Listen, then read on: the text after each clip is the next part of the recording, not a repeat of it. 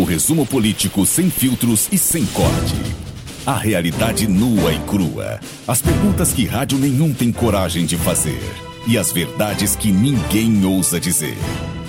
Podcast Fora do Ar com Fabiano Gomes e Abrantes Júnior. Todos os dias, a partir das onze e meia. Olá Paraíba, olá nossa querida João Pessoa, ouvintes que nos acompanham no nosso podcast Fora do Ar, seja bem-vindo nessa terça-feira, dia 11 de fevereiro de 2020. Cá nós aqui, eu, juntamente com minha querida Nícia Almeida, que está comigo aqui. Como vai a senhora? Senti sua falta ontem. A senhora vai bem? Olá, Paraíba. Olá, seja bem-vindo, seja bem-vinda ao Fora do Ar. Estou bem. Ontem tive alguns compromissos no interior. Acabei me atrasando, peguei a estrada um pouco tarde.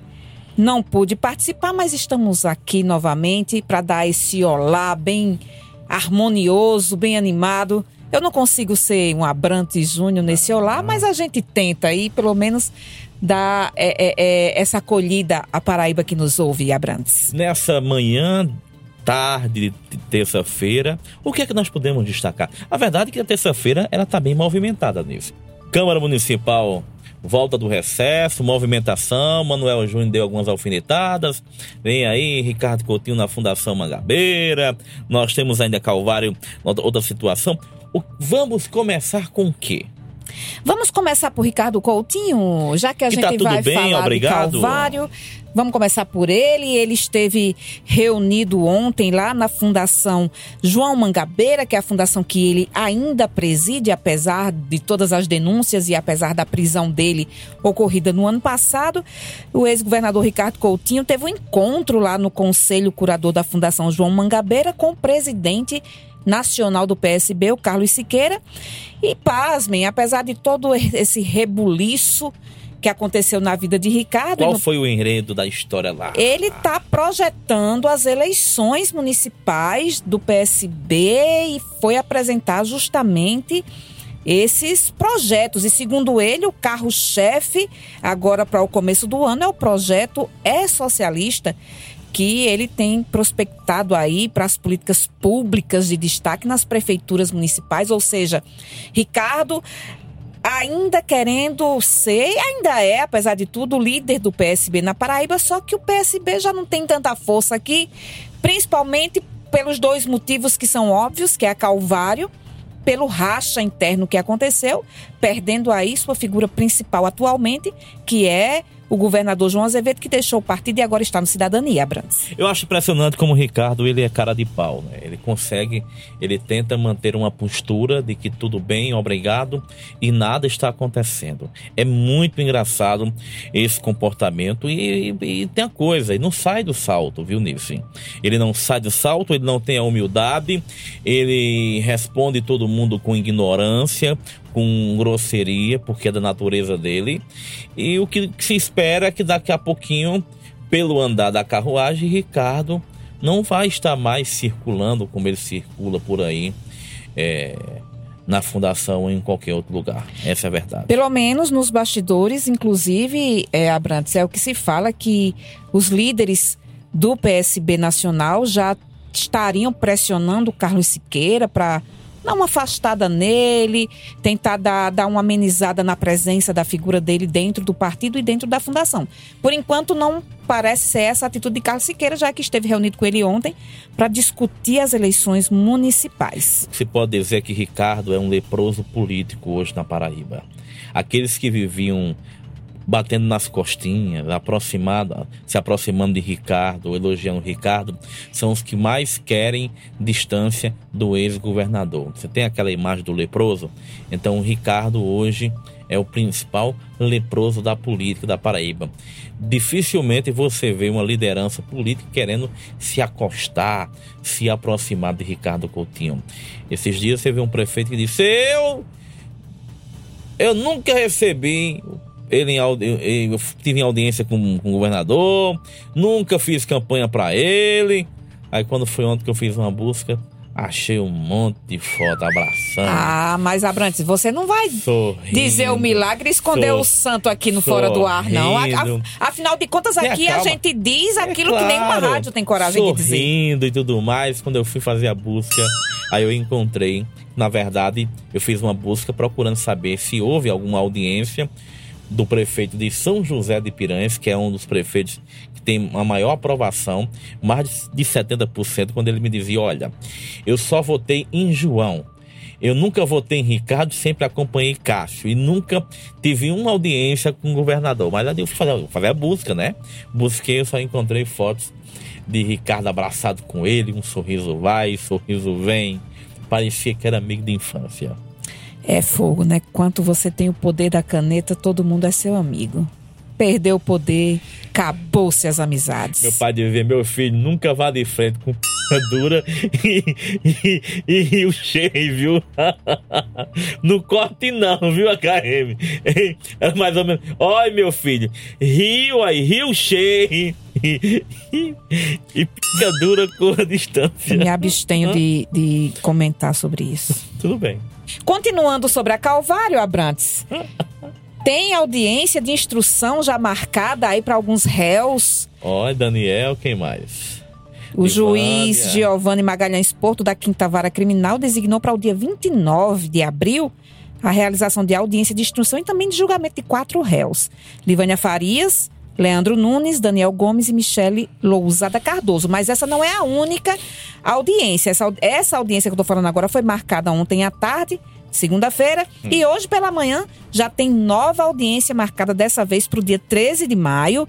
Dessa vez, Leandro Nunes, Elvis Rodrigues Farias, Maria Aparecida Oliveira, Daniel Gomes, Michele Lousada Cardoso estão na lista para essa e também mais uma vez Livânia Farias estão na lista para essa audiência de instrução são duas na verdade então uma dia 29 de abril e uma dia 13 de maio com juízes diferentes para esses réus já réus da Lava Jato Paraibana.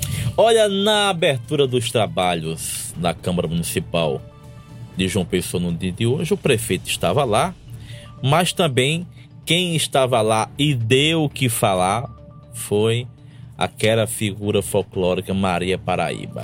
Maria tá em todo Maria canto, né, rapaz? Deu um grito e disse: Pode anunciar que eu sou sua candidata, prefeito. Olha Eita, aí! ela é a sucessora. E eu já, eu, na Não hora, acredito, debochando.com.br daqui a pouco. Eu tirei uma foto pro Debochando e essa foto você vai anexar lá do momento em que Maria né, se auto-intitula pré-candidata a prefeita De João, de João Pessoa. Pessoa. Olha a foto aí com o prefeito aí. Menino chique demais. Aí, talvez tenha mais força do que muitos do que ele tem é, levado rapaz. nas costas, viu, Abrantes? Olha, quem não anda? E aí, ó, a chegada do cumprimento. Agora me diga, ó. isso aí era Luciano ou era Lucélio? Isso aqui é Luciano. Tem certeza? Absoluta. Porque identificar é difícil. Não, é só você olhar pro nariz, que tem, uma, tem um desvio, um desvio Eu olho pra nariz. boca, eu consigo Na- reconhecer é, pela pela boca. boca. É. Eu não olho muito pra Um boca tem a boca dele, não. maior do que. outro. Não, eu olho pra diferenciar. Não venha com suas malícias pra, pro meu eu lado, não, tô pelo com- amor não de tô Deus. com malícia, não. Pelo amor de Deus. Abaixa a situação triste aqui, olha, olha. Ah, meu Deus! Abaixa a situação triste. Cheguei ali, deu um escorregão e, Edson, e a calça, entendeu? Decotou todinha. É difícil. Eu tenho, que- tenho que comprar uma calça nova. Ô, Nisso, mas falando sério, além de, de- da presença de Cartacho, o vice-prefeito estava lá e deu a entender que vai disputar a prefeitura de João Pessoa de qualquer jeito. E outra coisa, e ele começou a fazer lembranças do que ele conseguiu para João Pessoa, mostrando que ele se credencia como o melhor nome. Eu perguntei a ele, prefeito, é vice-prefeito, mas o prefeito sinaliza que o nome é de Diego Tavares. Eu disse, não, mas tenha calma que ainda tem tempo ainda. Ainda te- tem tempo para correr, muita história vai acontecer. E para mim, na minha concepção, essa história não vai sair do canto, porque jamais Cartacho vai apoiar o, o seu Manuel Júnior, de forma nenhuma. Acho muito É um- difícil. Ei, eu, isso virou, Nice, um pesadelo na vida de Manuel Júnior. Já entendeu? Há quanto tempo Manuel Júnior fica sonhando em ser prefeito e não tem jeito? Virou um pesadelo. Toda viu? vez ele vai na vice acreditando nessa possibilidade de ser prefeito e acaba tendo seu sonho aí destruído pelos seus aliados que no futuro breve vira novamente adversário. A, a Manuel Júnior tem falado sobre isso já há muito tempo, uh, Abrantes. Hum. Essa possibilidade, essa, essa, esse desejo de ser candidato, inclusive disse que o partido dele vai ter candidato e provavelmente será ele. E aí isso acaba indo de encontro ao pensamento de Luciano Cartacho, que já disse, já afirmou que o partido dele, que é o Partido Verde, vai ter candidato. Provavelmente vai sair esse candidato de uma secretaria da, da prefeitura, que pode ser Diego Tavares ou Daniela Bandeira, não é isso? E fica aí batendo cabeça, porque eles estão andando juntos, mas o discurso está em choque o tempo todo, né? A gente fica na expectativa e eu acho que realmente, se Manuel Júnior quer realizar o sonho de ser prefeito e para isso precisa se candidatar esse ano, ele não deve ter o apoio de Luciano Cartacho e um rompimento tá meio que chegando aí perto de acontecer, porque é, os nomes devem estar sendo anunciados ainda de março para abril, e com certeza ele não será o nome de. Quer dizer, com certeza não, porque na política tudo pode acontecer, inclusive nada, né, Abrantes? Mas, pelos discursos que a gente tem ouvido, repetidos, inclusive, Cartacho tem usado um discurso muito repetitivo de que vai ser o PV que vai ter um candidato próprio e que deve sair de uma de suas secretarias. E Manuel Júnior também, ao mesmo tempo, vem nesse discurso paralelo dizendo que ele é pré-candidato a prefeito pelo seu próprio partido. Desavença na certa, Brandes. Nesse até que enfim saiu. Ah, finalmente. A gente Bota comentava isso. Aí, favor, né? A gente comentava sobre isso e eu dizia que devia sair no fim de semana essa nomeação de Júnior Araújo como chefe do governo, chefe da Casa Civil aí de João Azevedo. Aleluia mesmo. Terça-feira o diário não sai na segunda, mas podia ter saído no sábado essa nomeação, né? Enfim, fato é que saiu e que estão os dois juntos e misturados agora. E o líder do G11 tá aí fazendo um barulho danado, o novo líder, que é o Felipe Leitão. Que não engole Júnior Araújo, essa é a verdade. Que já foi dito que Júnior não representa o G11, não representa, é uma, foi uma decisão pessoal. E que o clima já esquentou nos bastidores quando o próprio Felipe Leitão insinuou que o Júnior era um X9 de levar informações do, das reuniões do grupo G11 para o governador João Azevedo. Espero que haja, haja aí o consenso, o entendimento. Nessa lógica da política, quem sai ganhando é a cidade de Cajazeiras, porque aí tem, uma, tem um deputado do governo, Jeová, não posso dizer de Paula porque ninguém sabe o que é que Paula é, né? Paula não está afastada, ninguém sabe. Daqui a pouco eu tenho que falar mais uma loucura de Paula. E tem Jeová, deputado do governo, e agora um secretário, um secretário. de Estado que Cajazeira não tinha. Não tinha. Denise não era uma secretária, né? Ela tinha um cargo de segundo escalão. Agora tem um secretário de Estado. E fecha-se esse ciclo agora aí em Cajazeira. É. Porém, minha cara Nice Almeida, a doutora Paula, toda vida que abre a boca, ela fala uma barbárie e mela mais ainda a história. A deputada deu uma entrevista no final de semana em uma rádio e fez insinuações ao prefeito de São José de Piranhas, que é a terra dela, que no, no ápice da, da sua loucura política, quando foi eleita, dentro da casa dela já anunciava que seria pré-candidata a prefeita de São José de Piranha. Ou seja, ela mal ela mal pisou na Assembleia, não já foi basta o marido que já, já é de é. Cajazeiras, não. O que acontece? Ela insinuou e jogou no ventilador que em São José de Piranhas tem um ninho de rato. E que logo, logo, a Calvário chegaria em São José de Piranhas.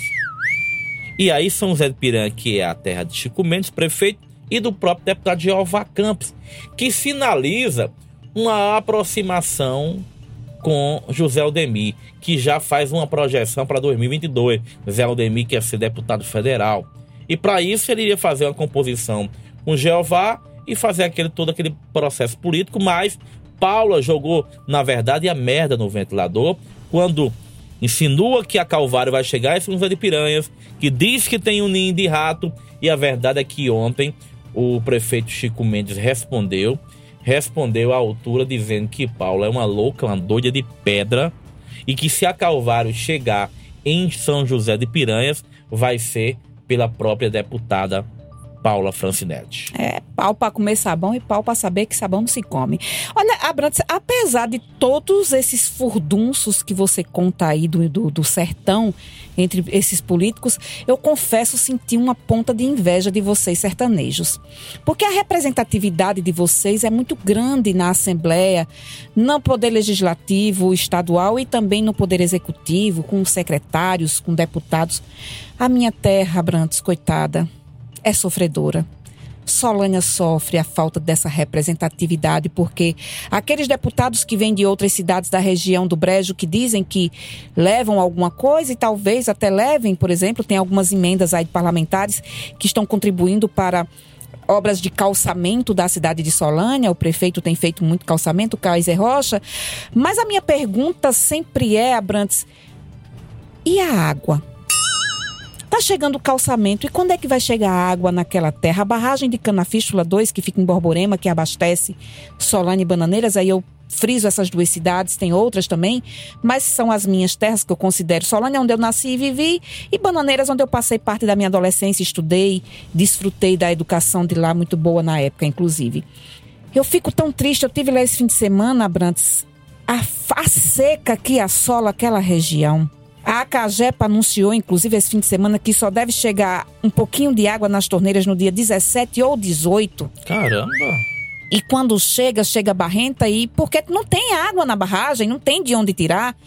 E às vezes quem tem um pouquinho mais de dinheiro compra uma, um, um, carro de água, quem não tem fica ali. Fiz até uma foto, postei no meu Instagram, Nice Almeida Balbino. As uhum. pessoas carregando a, a, boa e velha lata d'água na cabeça de um chafari aberto, vizinho à casa da minha irmã, onde ela mora. E eu fico me perguntando, ótimo, que bom que estão sendo realizadas obras de calçamento e que essas obras são fruto de emendas parlamentares, mas quando é que esses parlamentares vão entender que a prioridade daquele povo é água, Abrantes água. A gente precisa de obras hídricas naquela região porque o povo não aguenta mais. Em Remígio é Pior ainda, eu tenho parentes em Remígio, sempre visito a cidade.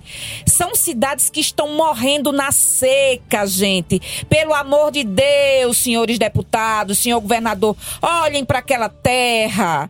Olhem para o Brejo, olhem para Solânia, que é minha terra, que eu amo de paixão, porque ela está abandonada, o povo está morrendo na seca, gente que tem que ir a pé carregando baldes de água para levar para casa, porque não tem por perto. É preciso se conscientizar das prioridades nessas cidades. E lá a prioridade nesse momento é água, é obra hídrica que precisa urgentemente. Muito bem. Feito o desabafo de quem ama o seu sertão no meu caso, brejo. Brejo. É isso, Abrantes. A gente sempre usa esses espaços para tentar colocar na cabeça do cidadão que ele precisa reivindicar os seus direitos e também para chamar a atenção, fazer críticas construtivas e dar essas dicas, porque vocês que estão na Assembleia ocupando uma, uma cadeira ou que estão aí na secretaria, no governo, foram eleitos para nos representar e precisam saber do que está acontecendo. Por exemplo, a semana passada, Abrantes, eu toquei no assunto da Escola Cidadã Integral aqui. E quando eu cheguei no interior, não ouvi outra coisa que não fosse aquele comentário.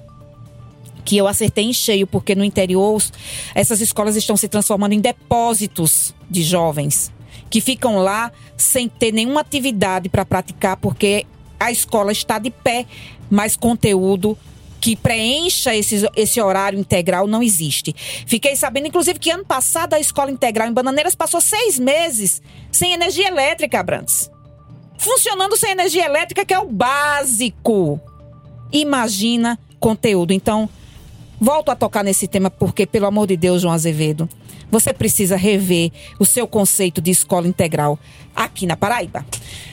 Final do podcast, fora do ar. Ficamos por aqui por hoje, mas amanhã tem mais. A gente volta, né? Em todas as plataformas do streaming e no fonte83.com.br. A todos o nosso muito obrigado. A gente volta amanhã. Até amanhã. Fora do ar. Aqui o patrão é você.